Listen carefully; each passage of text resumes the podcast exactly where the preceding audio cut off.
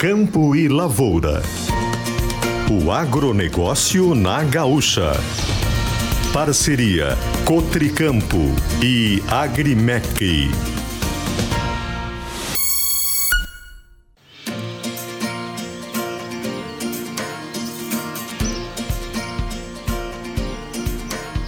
Gisele Leblen. Olá, muito bom dia. Está entrando no ar o Campo e Lavoura, programa da Rádio Gaúcha que aborda todos os assuntos de interesse a esse setor vital para a economia do Rio Grande do Sul. Lembrando que o Campo e Lavoura tem a parceria de Senar. Geração após geração, vamos juntos pelo seu crescimento. Cotricampo e Agrimec. Simplificar a vida do produtor é a nossa melhor forma de inovar. Agrimec, 50 anos em solo gaúcho. Semana movimentada aqui no Rio Grande do Sul. Tivemos ministro participando aqui da posse da Federação dos Trabalhadores na Agricultura do Estado.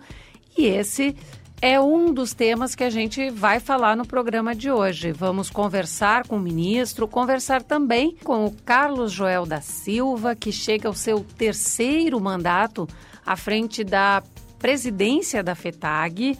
Vamos trazer informações sobre o arroz, o mercado do arroz, que teve nesta semana a abertura oficial da colheita em Capão do Leão, com uma perspectiva aí de uma área que se consolidou um pouco maior do que a da safra passada, uma perspectiva de renda ao produtor e vamos falar, é claro, sobre o tempo, porque é preciso saber como fica o tempo já para a safra de inverno. O produtor está querendo saber, porque depois de um excesso de chuva com El Ninho, tem prognósticos apontando aí uma possibilidade de laninha no segundo semestre. Laninha que tem o efeito contrário do El Ninho, ou seja, falta de chuva. E, além de tudo isso, a irrigação, outro assunto que voltou à pauta porque o governo do estado sinaliza que apresentará nesta próxima semana a segunda etapa do Supera Estiagem, programa que subsidia com o objetivo de incentivar o uso da irrigação.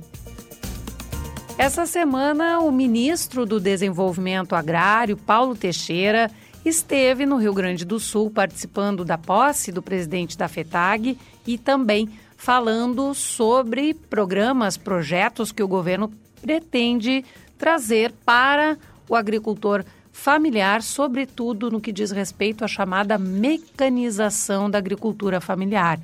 E ele conversa conosco aqui no Campo Lavoura. Ministro, muito bom dia. Eu queria agradecer a sua presença e já vou começar lhe perguntando sobre esse projeto de mecanização da agricultura familiar.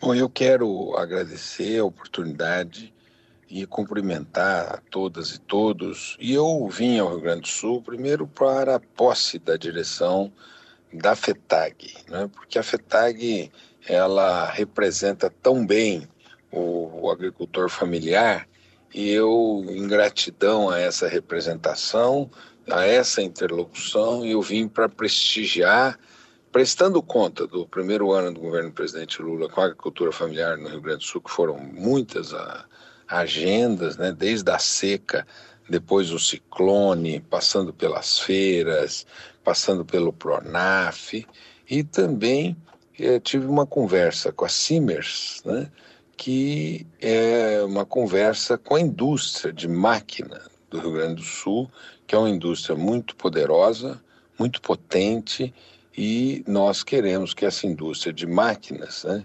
possa ajudar um desafio do governo do presidente Lula, que é de aumentar a mecanização na agricultura familiar, a tecnificação e a mecanização porque nós estamos vivendo transformações muito importantes e o agricultor quer sair da enxada, diminuir a penosidade e ter máquinas que possibilitem uma maior produtividade, possibilitem que ele também ganhe em lucratividade e possa é, ter uma melhoria na sua qualidade de vida. E aqui no Rio Grande do Sul, a indústria é muito grande, muito diversa, e nós viemos, tem, além do MDA, veio a FINEP, né, com uh, uma linha especial de financiamento e também um edital junto com o Ministério de Ciência e Tecnologia para a modernização e a diversificação da linha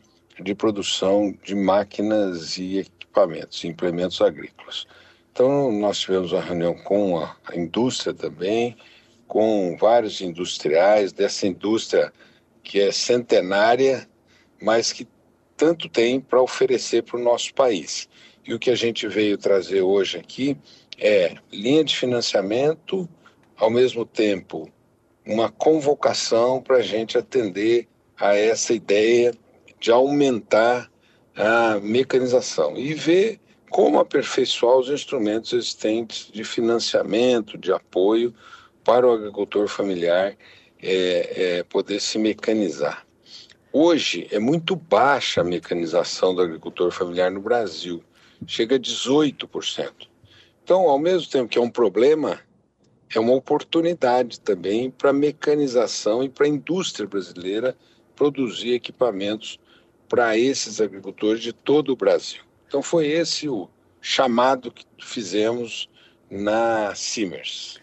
Ministro, o senhor falou na questão da ampliação e do baixo percentual. Quando o senhor fala que é só de 18%, isso significa o quê? Adesão? Porque ah, me parece, do ponto de vista assim, de quem acompanha, principalmente a indústria também, o senhor mencionou o Rio Grande do Sul, que é, tem uma parcela importantíssima, 60% da produção de máquinas sai aqui do estado. Me parece que não é falta de tecnologia, parece que é falta de fazer essa tecnologia chegar lá na ponta. Minha dúvida é, é com relação a esse percentual. E se de alguma forma vocês conseguem, conseguiram ou conseguem mensurar se há alguma região em que essa mecanização ela é mais necessária do que em outra. Olha, olhando o mapa da mecanização no Brasil, você percebe que as propriedades mais mecanizadas estão no sul do país. Por isso nós precisamos expandir essa mecanização mais para o sudeste o São Paulo tem um comportamento parecido com o Paraná e o Rio Grande do Sul, mas você precisa expandir essa mecanização para Minas Gerais, Rio de Janeiro, Espírito Santo, como também para o Centro-Oeste, Goiás, Mato Grosso do Sul, Mato Grosso, e também para o Nordeste e para o Norte. Então, nós temos quase que um país inteiro a ser mecanizado, e é por isso que a mecanização é baixa. Né? E o Rio Grande do Sul desenvolveu uma indústria moderna de máquinas né? e aceita esse desafio. É um desafio que o Rio Grande do Sul está preparado para atender. E é por isso que a gente quer é, discutir para ver como, onde estão as falhas, né? É, como é que a gente desenha melhor os nossos financiamentos. É importante dizer que do ano passado para esse ano, durante o primeiro ano do governo do presidente Lula, a gente aumentou a mecanização no campo no Brasil. Mas nós gostaríamos de aumentar numa velocidade maior. E para isso nós estamos conversando para ver quais são as lacunas para que as pessoas possam comprar máquinas. Nós estamos achando que uma das principais lacunas se devem, em primeiro lugar, à falta de um fundo de aval. Porque o agricultor quer comprar, às vezes ele tem renda para pagar, mas ele não tem como dar garantias para as instituições financeiras. Então, esse é um desafio que a gente está debruçado para ver como resolve. Um segundo desafio é aumentar o valor do financiamento para o pequeno e aumentar também a renda que ele possa acessar esse financiamento mais subsidiado. Então, sobre isso que nós estamos debruçados para ampliar a velocidade, aumentar a velocidade da mecanização no nosso país. O senhor tocou num ponto que é fundamental, né, ministro? E não é uma realidade deste governo, ela já é dos últimos anos, que é a questão do cobertor curto do, do, dos recursos públicos.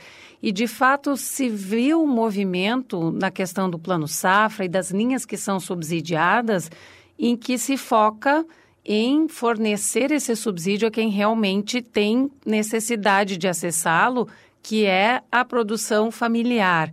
Mas a gente também viu nesses últimos anos um cobertor tão curto que às vezes passa um, dois meses e a gente já tem linhas suspensas porque não tem recurso suficiente. Como que lidar com essa? Porque me parece um fator importante dentro dessa equação da mecanização. O senhor mencionou o fundo de aval e o aumento né, do valor de financiamento, imagino que também do teto, que são duas, duas questões que a própria FETAG coloca, né? Mas essa questão dos recursos, da limitação de recursos públicos utilizados nesses financiamentos, como que resolver isso? Olha, na distribuição que nós fizemos dos recursos para as instituições financeiras, praticamente todas ainda têm recursos, exceto duas, exceto o Banco do Brasil e o BNDES. E nós já estamos, fizemos, assinei uma carta ontem pedindo ao Ministério da Fazenda 3 bilhões para é, completar os recursos dessas duas instituições financeiras. Enfim, o presidente Lula, quando lançou o Plano Safra, disse: podem comprar máquina que não vai faltar dinheiro. Então ele tem suplementado os valores para não faltar durante todo o fluxo do Plano Safra da Agricultura Familiar. Esse edital que o senhor mencionou, né, que está se trabalhando, se costurando, ele refere-se a esse fundo de aval, que seria um desafio que o senhor coloca na mecanização? Não, são dois editais. Um, o fundo de aval está sendo trabalhado no âmbito do Banco do Brasil. Banco do Brasil que está desenhando esse fundo de aval. Ao mesmo tempo, eu estou estimulando os estados a também desenhar os seus fundos de avais. Eu conversei já com o governador Eduardo Leite, com o secretário Santini, e eles então estão dispostos a estudar a possibilidade de criação de um fundo de aval aqui no Rio Grande do Sul. Outra coisa é esse edital para inovação que está sendo lançado pela FINEP. Ele é um edital cujo o, o investimento ele é praticamente a, a, a, fundo perdido, ele é um fomento. É isso, até 30 de março sai esse edital. E tem uma terceira linha é, de, do próprio, é, da própria Ministério da Ciência e Tecnologia, da FINEP, que é para as grandes empresas na área de inovação. Então, esse recurso tem muito dinheiro e esse recurso está disponível também para as empresas investirem em inovação, em desenvolvimento de produtos. Ministro, um outro ponto que eu gostaria de abordar com o senhor, que é em relação a uma atividade muito, muito tocada pelo produtor familiar, que é a produção de leite. No ano passado, esse assunto já chegou à sua mesa, né, ministro? Porque o Rio Grande do Sul, os produtores viveram uma crise muito intensa com a queda no preço e com um volume eh, percentual, um aumento percentual muito expressivo das importações de lácteos do Mercosul. E uma das questões que se colocou e que o governo federal sinalizou interesse, inclusive por meio da, da Conab, de fazer essa, essa, esse estudo, era na possibilidade de se criar algum tipo de subsídio, como faz a Argentina para os seus produtores. Como que está essa questão? Existe alguma perspectiva disso sair do papel em 2024? Pois é, o, o governo passado, ele tentou fazer o combate à inflação por meio da abertura do mercado, não só para o Mercosul, para o mundo inteiro. E eles, eles é, baixaram um decreto em maio de 22 e outubro de 22, abrindo o mercado de lácteos e de derivados. Né? Nós revogamos essas duas medidas no ano passado. Em segundo lugar, nós é, baixamos né, um, um decreto do presidente Lula que concede um incentivo para os laticínios que comprarem leite in natura no Brasil. Hoje eu fui na Contag e o Carjuel já disse que os laticínios passaram a comprar leite in natura em maior volume, mas isso é um passo, já está, é, digamos assim, teve efeito, agora não resolve o problema. Né? Não resolve o problema, porque o problema, ele, nesses anos passados, houve uma enorme concentração de mercado. Isso é, o Brasil produz a mesma quantidade de leite com menos produtores. Então, houve uma concentração.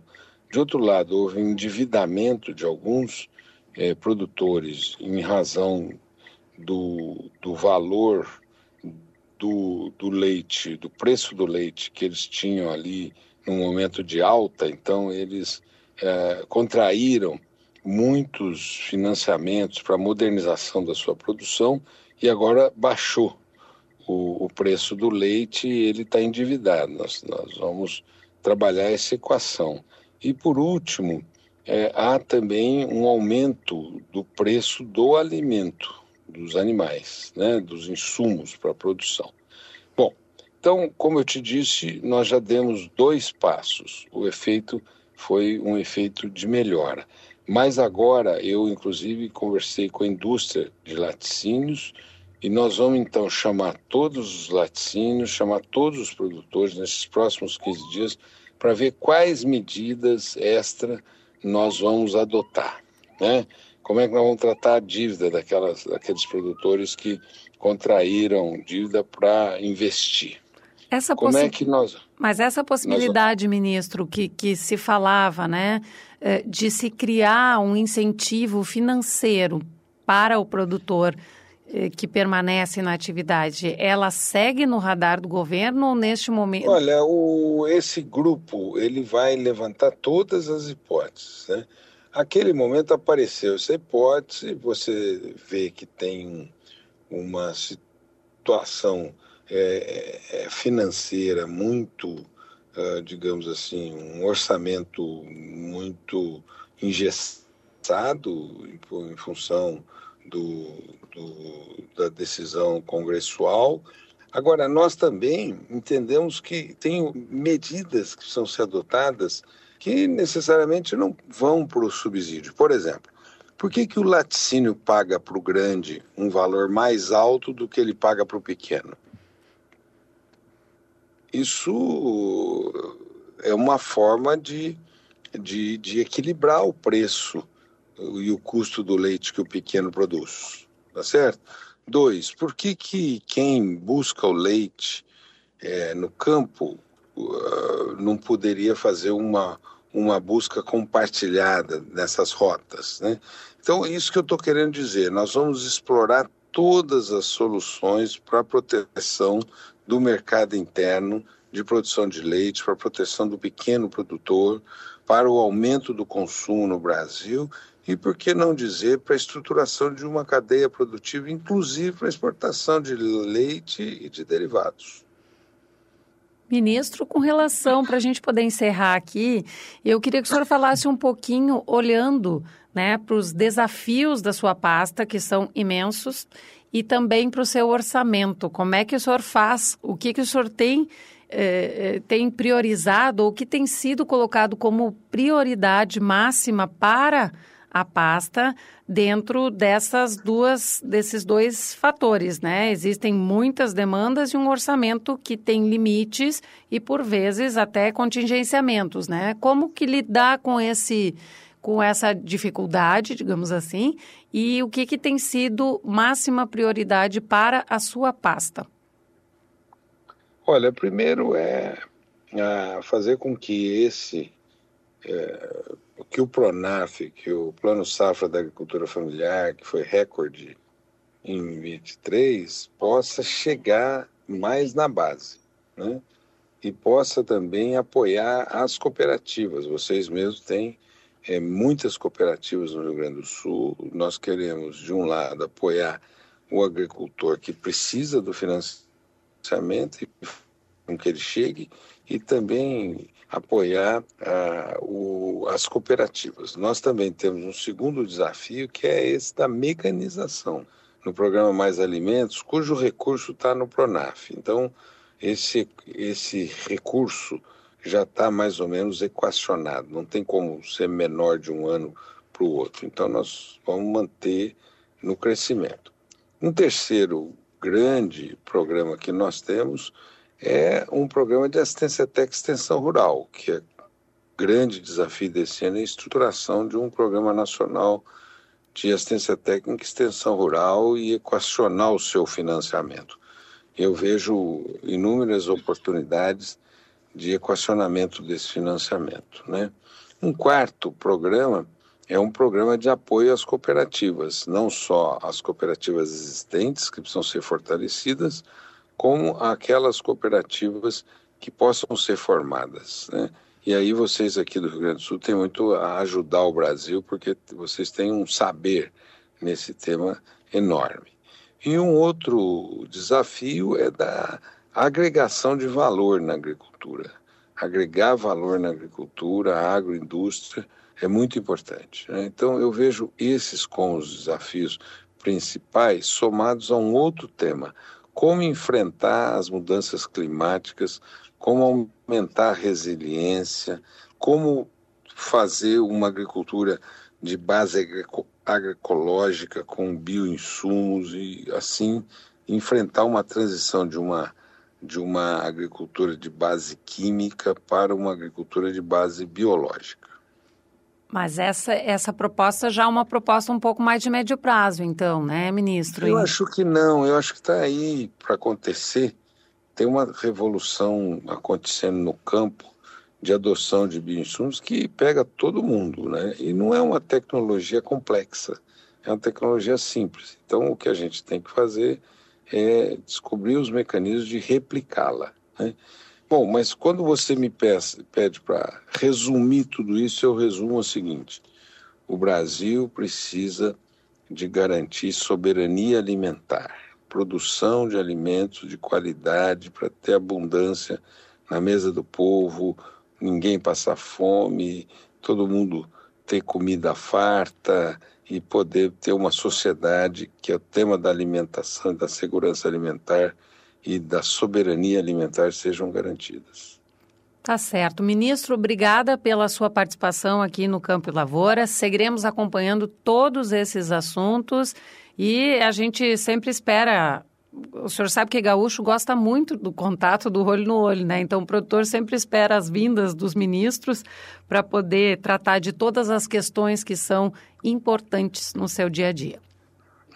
Eu tenho a sorte, graças a Deus, de estar muito presente no Rio Grande do Sul. Só para te falar, nos últimos tempos eu estive a semana passada na Festa da Uva, em Caxias, é, visitei uma cooperativa é, na Serra e assinei um acordo de compra institucional entre o complexo, o complexo hospitalar Conceição e as cooperativas que vão passar a fornecer para o complexo hospitalar Conceição a alimentação. Agora, hoje, vim para a posse do Carjoel da Contag, da direção da Contag, e fui na Simers. E a semana que vem estou na feira em Não, não, não Me, me Toque. Uhum. Então, só nessas três semanas é Rio Grande do Sul na veia. Tá certo. Obrigada, ministro. Obrigado, um abraço a você e todos os ouvintes da Rádio Gaúcha. Os cinco fatos da semana. Vamos agora então saber quais foram os fatos que marcaram a semana no agronegócio gaúcho, na voz de Danton Boatini Júnior. Bom dia. Bom dia, Gisele. Bom dia, ouvintes. As exportações do agronegócio gaúcho registraram um crescimento de 0,1% em 2023, segundo dados do Departamento de Economia e Estatística da Secretaria de Planejamento, Governança e Gestão os embarques somaram 16,2 bilhões de dólares durante o ano passado, pouco acima do que foi registrado em 2022. Segundo o economista Sérgio Leuzin Júnior, pesquisador do Departamento de Economia e Estatística, o desempenho é significativo, já que pelo terceiro ano seguido, o agronegócio gaúcho registra o maior valor da série histórica, recorde que tem sido quebrado desde 2021 ano em que o estado colheu a última safra cheia. O complexo soja e o fumo foram os dois segmentos que mais impulsionaram a alta. Uma comitiva de Santa Rosa, que está nos Estados Unidos, refez a trajetória percorrida há um século pelo pastor americano Albert Lehenbauer. Foi pelas mãos dele que chegaram ao solo gaúcho as primeiras sementes do grão e que fazem o município do noroeste do estado ser considerado o berço nacional da soja.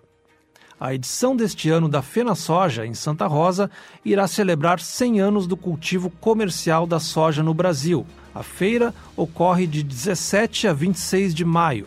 O Campo em Debate promoveu um painel durante a Expo Agro Cotricampo, em Campo Novo, na última semana sobre o uso dos cereais de inverno no cardápio da produção animal. Um estudo feito em parceria entre associados da Cotricampo e a Embrapa mostrou resultados positivos no uso dos cereais de inverno como opção para a alimentação de animais.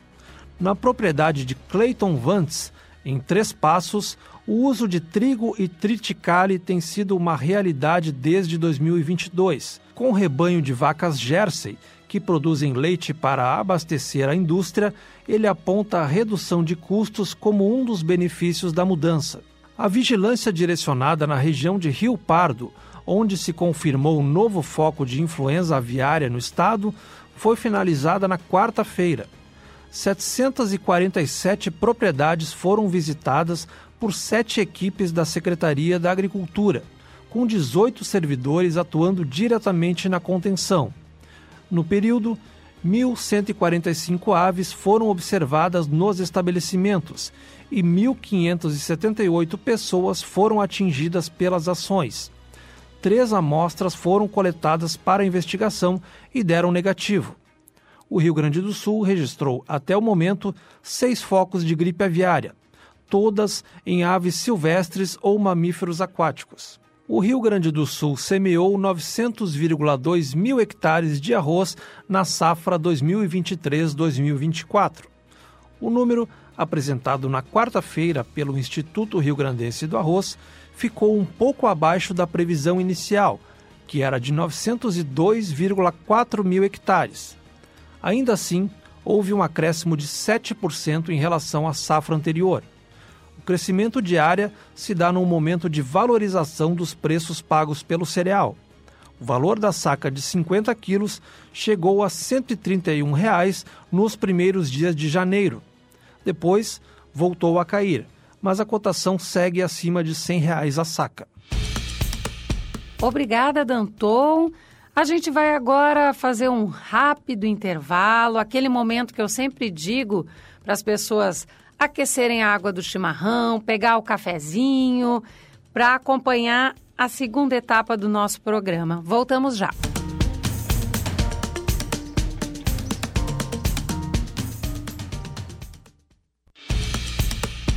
Estamos de volta com o Campo e Lavoura na programação da Rádio Gaúcha, falando sobre os temas importantes para o setor. Já conversamos com o ministro do Desenvolvimento Agrário e vamos agora, então, falar com Carlos Joel da Silva, que mais uma vez assume o desafio de estar à frente da FETAG aqui do Rio Grande do Sul. Lembrando então que o Campo e Lavoura tem a parceria de Senar, geração após geração. Vamos juntos pelo seu crescimento. Senar, Serviço Nacional de Aprendizagem Rural. Agrimec, 50 anos em solo gaúcho, hoje em todos os continentes faça chuva ou faça sol, sempre ao lado do produtor rural. E Cotricampo. Essa semana foi semana de posse da nova gestão da Federação dos Trabalhadores na Agricultura aqui do Estado, a FETAG, entidade que representa os interesses dos produtores familiares e que realizou um festão, uma cerimônia com direito à presença do ministro do Desenvolvimento Agrário, Paulo Teixeira, entre outras autoridades. E a gente vai conversar então com o novo presidente, nem tão novo assim, que está entrando na sua terceira gestão, Carlos Joel da Silva, que é natural de Cachoeira do Sul, também produtor rural, já esteve em outras posições na diretoria da entidade, mas chega então ao seu terceiro mandato como presidente. Me disse ele que é o último, vamos, descobrir se é isso mesmo. Mas a gente queria começar então, Joel, eh, te dando um bom dia e te perguntando, né, depois de duas gestões chegando à terceira, o que ainda tem a ser feito pelo produtor familiar eh, via entidade? Bom dia, Gisele. Bom dia a todos os ouvintes. É um momento muito importante para a gente, né, que está na frente da entidade, como você falou aí. Vamos para a terceira gestão, ser reconduzido uh, por unanimidade pelas nossas 23 regionais, né? E conduzindo. A gente não faz nada sozinho, né, Gisele? A gente tem uma equipe, né, que foi renovada bastante, a, a, nossa equipe, são 26 membros na diretoria, e a gente vai trabalhar com eles, como sempre trabalhamos, né, dando a linha do movimento sindical. O que, que a gente uh, veja? A agricultura ela veio se modernizando. A FETAG tá indo, completou 60 anos de existência. A agricultura que era 60 anos atrás nem se compara com a agricultura que nós temos hoje. Hoje nós temos agricultores familiares que antigamente produziam para subsistência, hoje eles investiram em tecnologia, em equipamentos, em máquinas e estão produzindo em grande escala, né? Seja ele ah, na produção de grão, seja ele a produção de leite, seja carnes, né, de suíno, de gado de corte, a nossa pecuária familiar cresce muito no estado. Então eles se modernizaram, mas também se moderniza os problemas, né? Nós viemos aí em escala, quando o produtor começa a, in a investir para produzir mais, ele tem que investir. E investimento hoje uh, gera dívidas para os produtores. E nós viemos de três anos de seca. Então hoje nós temos aí com custo alto para produzir, preços baixos, né? Tira aí a questão do tabaco e a questão do arroz, as demais culturas todas têm dificuldade hoje. Então nós precisamos, nós viemos da estiagem, nós temos desafios de, de, de nos preparar melhor para essas estiagens, né? A armazenar água, a fazer irrigação, mas mais do que isso, armazenar água que é tão necessário mas também organizar. Nós vivemos de pacote agrícola, eu dizia aqui hoje para o ministro, dizia para o governador de manhã, nós temos que vencer essa barreira, nós temos que começar a nos preparar para o futuro. Ter política agrícola para 5, 10, 15 anos, né? Que pense essa agricultura para ter mais tranquilidade para o produtor. Nós vamos precisar mexer em todos os enquadramentos de Pronaf, em valores de financiamento. O ministro dizia aqui na posse que vão investir, ah, e ele saía daqui, ah, saiu daqui da FETAG para ter reunião com os CIMERS, né, da máquina agrícola, impulsionando a construção de máquinas agrícolas. Eu dizia para ele, uma ministra, a máquina agrícola precisa ter um produtor. Se o produtor não comprar, não tem por que fazer máquinas agrícolas. Então, a temos que ter condições, tem que, tem que olhar para esse custo de produção, nós vamos precisar mexer nisso, nós vamos precisar mexer no Proagro, né? Nós temos problemas de manter o Proagro hoje para a agricultura e nós temos problemas de equalizar custo de produção com preço de mercado. Né? Então, precisa ser olhado para isso. Isso ah, vai dizer assim, ah, mas é o mercado que gera pregos. Não, tem outros mecanismos que a gente possa trabalhar. Podemos trabalhar em questão de subsídio, podemos rever legislações do Mercosul. Então, são questões que a FETAG vai trabalhar forte. Nós precisamos equalizar, a Gisele, principalmente a, a questão da sustentabilidade da, da produção precisa ser rentável, precisa ter produção. Hoje nós temos um governo falando muito em produção de alimentos e matar a fome, mas matar a fome do povo não pode ser às custas do produtor. Nós não podemos matar o produtor para matar a fome do povo. Nós temos que equalizar. Tem que ter preços que dê renda, que dê sustentabilidade para a atividade, para que a gente tenha uma continuidade de produção, que a gente tenha a juventude querendo ficar no campo. Então, acho que o grande desafio é esse: a gente equalizar a rentabilidade na produção para a gente ter sequência nessa produção. Pois é, leite foi um setor, o setor de, de, de pecuária leiteira teve um ano de 2023 muito difícil com um problema gigantesco de preço e também uma enxurrada, literalmente, né, Joel, de importações de lácteos do Mercosul.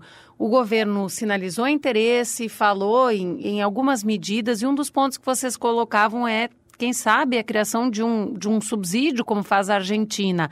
O que, que avançou e o que, que não avançou nesse sentido? Até agora, na verdade, não avançou muita coisa. O que, o que deu resultado, pequeno resultado, mas deu, e a gente tem que admitir, é que aquela medida de cortar subsídios de quem, da empresas que importam, embora é 35% do leite só que que é produzido que das empresas que importam a 35% do leite importado vai cair nessa condição, mas ela foi importante. Conversava com o diretor da cooperativa Cosuel e ele disse: olha, em janeiro, fevereiro, nós aumentamos a venda de leite em pó para empresas que não compravam. Ela ajuda, né? mas ela é insuficiente. A, Argentina subsidia o produtor, nós não subsidiamos.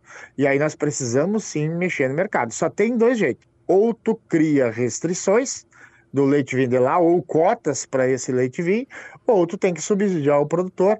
Olha o que os produtores lá da Europa estão fazendo. Né? Fizeram há poucos dias, né, que a gente via pela televisão. Inúmeros protestos lá. Por Uma quê? grande mobilização, né? É, na, é, e, o, qual é o maior motivo deles? É contra o acordo da União Europeia e o Mercosul. E o Mercosul, é exatamente. Um, e é um dos motivos. Bom, se para eles está difícil, eles acham que eles não conseguem competir com nós e nós achamos que o subsídio que eles têm não dá para competir com nós. Por que, que nós temos uh, que os governos estão trabalhando um processo desse que nem os produtores de lá e nem os de cá uh, acham bom? Porque não é os produtores que estão no centro da discussão. Quem está no centro da discussão é a indústria. Né? A indústria quer vender carro, a indústria quer vender a linha branca, a indústria quer vender máquinas e outras coisas, e aí a moeda de troca é a agricultura. Né? Pois é. E aí vou falar de um, de um problema para outro, e aí um problema mais regionalizado, que é a questão de como o clima, regionalizado que eu digo porque a solução, uma das soluções que tanto se falou também durante a posse, ela passa por uma questão mais local aqui do Rio Grande do Sul. Estou falando da irrigação. O próprio vice-governador mencionou em seu discurso a, a, a preparação de um novo programa com foco nesse tema, inclusive com debates sobre regras e questões ambientais que são apontadas como entraves ao avanço da irrigação. O que, qual é a expectativa que vocês têm em relação a esse programa que está se construindo e se de fato ele poderá ajudar a tirar do papel né, esse projeto que tanto se fala e que é tão necessário e que eu lembro muito bem de alguns anos atrás você falava, né? O interesse em irrigação ele termina quando dá a primeira chuva. Mas é a hora de Exato. falar sobre esse assunto, né? Qual a expectativa de vocês com relação a, a esse nossa... programa? É, a nossa expectativa é que esse programa seja lançado a segunda etapa o quanto antes tinha, eu fui até consultado para um evento que o governador ia anunciar essa segunda etapa na quinta-feira passada. E aí depois não aconteceu. E esperamos, hoje foi pauta né, na nossa posse, ontem, de ontem foi pauta com o governador esse tema. Nós entendemos que precisa ter essa evolução. E esse é um tema que a gente tem que discutir ele é, é, sem a demagogia, sem aquelas apaixonamento que tem e, e, de muitos que olham a, a, questão ambiental que parece que o agricultor vai desmatar tudo e que o agricultor não cuida e que fazer uma suja numa PP vai destruir a natureza e é o contrário. Quem conhece sabe que tem que ter regra sim. Nós entendemos que precisa ter regra, mas que precisa ser discutido sem apaixonamento por esse tema uh, e sem a, a, as ideologias que às vezes norteiam esse tema. E que a gente tem conversado bastante com o próprio Ministério Público né, do Estado, discutindo, e, a, e, o, e o próprio Ministério já entende outras coisas diferentes e que a gente tem que avançar nisso. Nós acreditamos que esse é o momento para a gente avançar. Né? ter um projeto de financiamento, mas mais do que isso, ter alinhado essas questões de legislações que a gente possa armazenar água. Né? Esse é o grande, é o, é o grande problema. Nós precisamos armazenar. A nossa água chove, não falta chuva ao longo do ano. O problema é que nós ah, acabamos deixando essa água para o mar e virar água salgada né? E depois a gente tem que ficar aí sofrendo para produzir. Então tem que ter um alinhamento de todo mundo, um entendimento de todos os setores, do poder público financiando, mas a das questões ambientais também entendendo a necessidade disso e que nós podemos melhorar o meio ambiente fazendo as coisas dentro de uma normalidade, e o agricultor também entendendo que se tem uma, se a legislação permite, se tem apoio financeiro num programa para fazer isso, o agricultor tem que ser prevenir prevenir, nós temos que nos preparar para as próprias, para as próximas problemas climáticos que nós vamos ter. Agora a gente dizia para o ministro: ah, o Proagro deu um salto nos últimos anos. Claro que deu. Mas ninguém fala os sete anos que o Rio Grande do Sul não teve uh, problemas climáticos, né? E que nós só arrecadamos. Mas fala nos três anos que nós gastamos o fundo do Proagro. Sim, deu um então, salto precisamos... no desembolso, então, né? Na, na, na indenização é... das perdas causadas pela intempérie, né? Nos últimos anos. Quando a, quando a notícia é boa, não vira notícia, né? Quando a coisa é boa. Passa milhões de carros, né? Numa, numa rodovia. Qual é o que vira notícia? Aquele que se acidentou. Os que passaram e chegaram no seu lugar, local, local não, não, não vira notícia. Então, nós precisamos olhar para isso. E olhar para isso é trazer essas garantias para o produtor. Acho que esse é um desafio muito grande para nós aqui do Estado trabalhar, né? E eu dizia para o governador aqui, Gisele, disse com todas as letras para ele, governador, hoje nós temos, criamos uma secretaria específica da agricultura familiar, mas a, a irrigação está na outra secretaria, a, o fundo leite, o fundo vitivinicultura e o, e o fundo mate também está noutra secretaria. Bom, mas ou tu junta todas as políticas aonde tu vai ter o recurso, tu vai ter o fundo e tu vai ter a política para ser executada numa secretaria, ou tu fecha a secretaria e retorna tudo lá para a Secretaria da Agricultura e vamos tocar por lá. Porque senão não tem sentido. Tu tem uma secretaria onde a gente está trabalhando hoje dentro da secretaria as agroindústrias e o FEAPER né, e o troca-troca. E o restante está em todas as outras secretarias. Então não tem sentido. Eu disse para o governador hoje com todas as letras. Ou ele junta e traz eh, essas políticas, que esse é o sentido, é tu ter na, tua, na secretaria que fala da agricultura familiar o, os fundos e as políticas ser ali, ou então tu termina com a secretaria e volta tudo para a secretaria da agricultura. Não queria terminar a nossa conversa sem fazer um registro, porque eu acho sempre muito importante, ainda precisamos falar sobre esse assunto, né, Joel? Mas a FETAG já tem no seu regramento, no seu estatuto, metade da diretoria composta por mulheres, né, Joel? E estou olhando aqui casualmente a foto da posse e a gente percebe, de fato, né, essa, essa equidade de gênero na representação da diretoria. Por que, que é importante estabelecer isso, Joel? Nós entendemos, e o movimento sindical ao longo dos anos veio aprendendo, quando nós começamos o movimento sindical, nós não, mas os, as pessoas que começaram o movimento sindical há 60 anos atrás, as mulheres eram proibidas, não tinham direito de se associar no sindicato, só se associavam quando o, tinham a infelicidade de perder o marido, né? Ah, senão não se associavam. Isso foi um erro, porque as mulheres hoje, até no interior hoje, as mulheres são a maioria.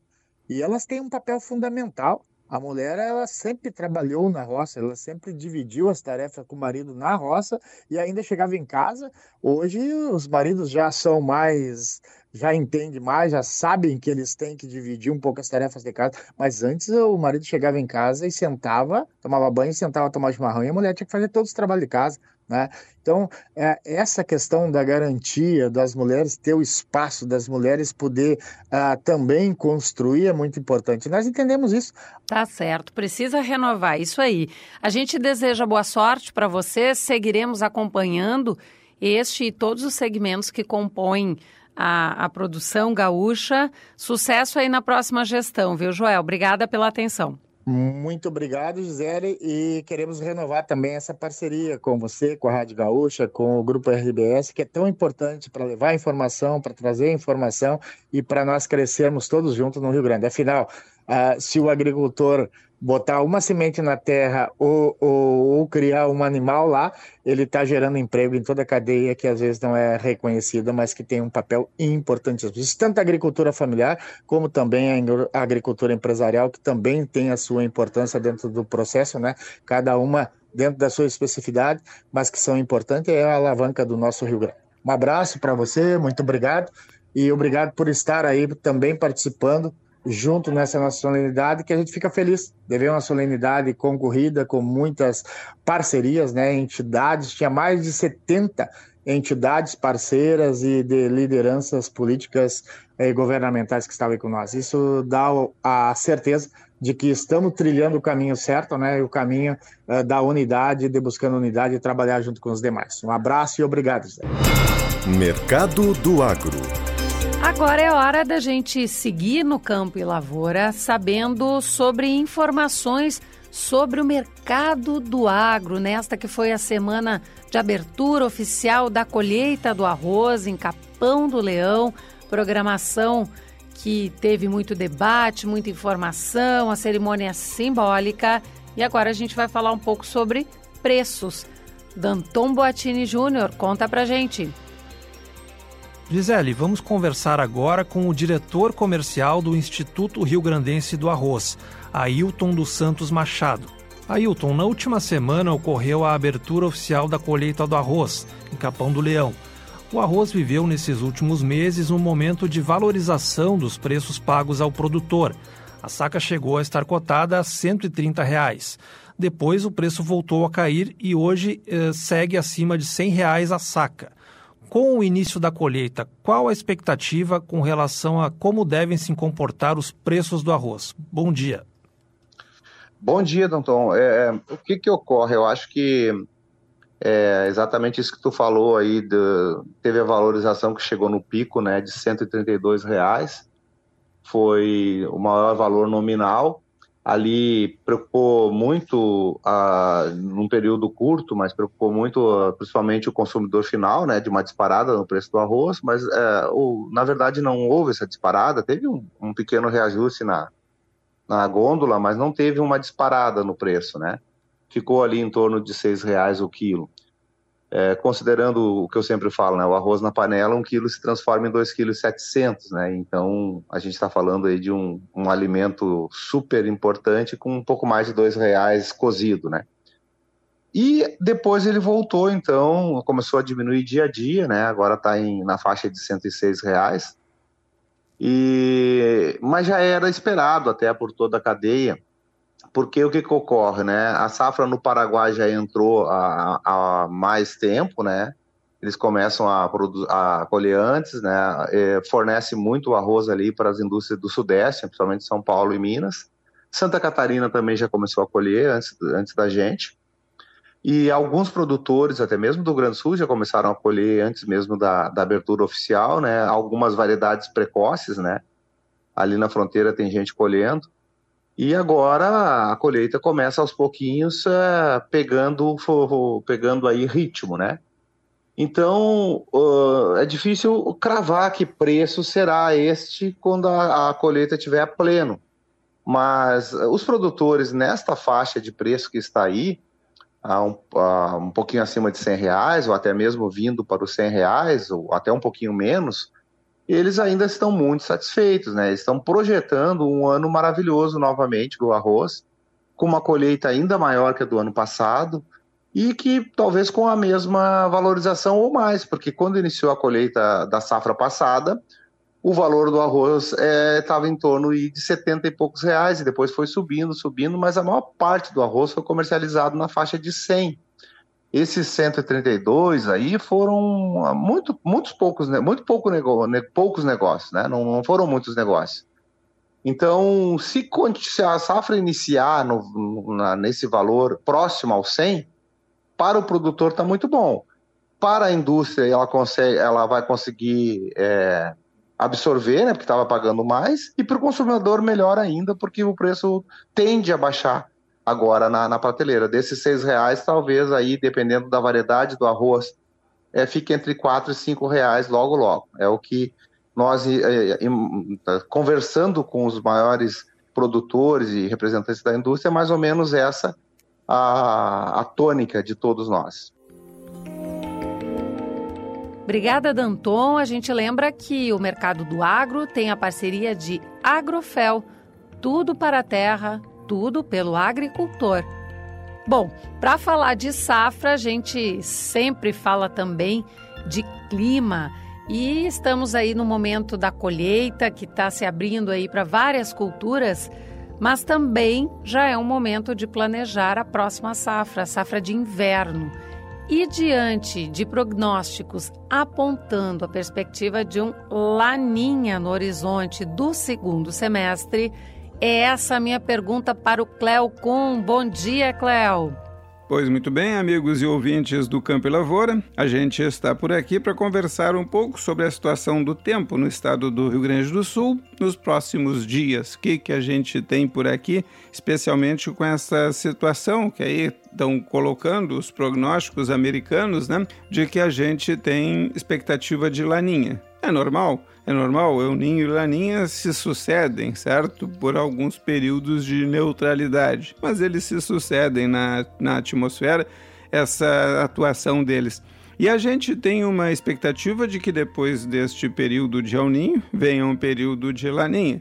O El Ninho que até novembro, por ali, trouxe alguma coisa mais de chuva, alguns dias em dezembro, e assim mesmo a gente não tem assim um, um mapa, mas a, a, situação mais forte, me parece, foi novembro, que trouxe mais chuva aqui para o estado. Mas não é só na chuva, ele atua também nas temperaturas, e talvez tenha sido o ponto forte da atuação, mais do que na questão da chuva, na questão das temperaturas altas que a gente está tendo. A expectativa é que haja mudanças a partir agora, do mês que vem, não, mas as mudanças mudanças a rigor estão acontecendo desde o mês de janeiro, quando choveu menos, choveu menos esse mês, vai chover menos agora durante o mês de março. E aí isso aí eles classificam de fraco, entendeu? Eles têm algumas coisas assim, uns jogos de cintura, né, que eles escrevem ali quando as coisas não vão bem encaixadas dentro daquilo que eles colocam, mas isso faz parte. Então a gente tem uma situação de que as temperaturas continuam acima da média e não é tão pouco acima dessa, dessa temperatura no Oceano Pacífico, mas os efeitos em termos de chuva não têm sido tão intensos nesses últimos três meses. E como há uma expectativa da gente ir para condições neutras agora a partir de abril, então a gente tem uma situação que lá por julho, para entre julho e agosto, a gente tem então uma situação de laninha. E aí sempre o pessoal pergunta qual é o percentual. Eu costumo dizer que a situação não é sine qua non, não é aconteceu aqui, aconteceu lá. 55% a chance da gente ter um fenômeno de laninha que seja assim mais expressivo, certo? Qual é que, que faz o fenômeno laninha? Diminui a chuva para nós aqui. Mas isso aí é uma coisa normal. Vejam que a gente aqui no Rio Grande do Sul, invariavelmente, tem falta de chuva. São poucos os anos em que a gente tem uma situação boa de chuva. E a cada ano que passa, a gente necessita mais água para a agricultura. A cada ano que passa, a gente necessita mais água para a pecuária e mais água para abastecer as pessoas. A gente teria que construir algumas represas, algumas barragens para segurar essa água. Mas a gente não faz isso, então até chove legal. Mas como a gente deixa a água escapar por entre os dedos, quando chega no período de que está precisando e aí não tem. Por quê? Porque a gente não guarda. Um dia a gente ainda vai aprender a guardar um pouco d'água e principalmente aquela questão de plantar e ter água para colocar na terra, né? Pelo menos a gente não tem essa situação, mas fiquem atentos, a situação é complicada, porque pelo menos até o final do ano, pelo visto, a gente não deve ter chuva em excesso aqui no estado. Obrigada, Cléo. Lembrando que a previsão do tempo ela tem o apoio de Apelsoft, Nota Rural, onde o campo encontra a inovação. A gente falou sobre o mercado do agro, sobre o arroz, a colheita. Importante também destacar que a Federação das Associações de Arrozeiros aqui do estado, a Federarroz, trabalhou muito na colheita deste ano, na abertura da colheita. Três pilares considerados essenciais para a viabilidade da atividade produtiva. Um deles, a gestão, importantíssima. Também a manutenção diária, cultivada com arroz. Os dados do IRGA mostraram aí um aumento em relação à safra passada na área cultivada. E agora que o arroz está com um preço bastante remunerador, a preocupação é evitar a euforia e um novo avanço de área ali na frente que pode fazer o Estado voltar aí a um problema de anos anteriores de desestímulo, de preços mais baixos e aí uma atividade que acaba uh, deixando o produtor com dificuldades. Então, para evitar esse, esse círculo vicioso, uma das recomendações da entidade é a manutenção da área cultivada e a manutenção também das exportações de arroz, tudo isso para gerar um equilíbrio entre produção e demanda. A gente lembra que a colheita do arroz tem o apoio de Agrimec. Simplificar a vida do produtor é a nossa melhor forma de inovar. 50 anos em solo gaúcho. Vamos chegando aqui ao final do Campo Lavoura deste domingo. E eu gostaria de lembrar dos parceiros colegas que ajudam a colocar o Campo Lavoura de pé. A gente teve na edição Guilherme Viviana, a técnica o Fernando Bortolim, o Pietro Pezzi e o Pedro Castro. A gente segue sintonizado nas notícias do agronegócio em GZH e também em Zero Hora. Até a próxima semana. Tchau! Campo e Lavoura. O agronegócio na Gaúcha. Parceria Cotricampo e Agrimec.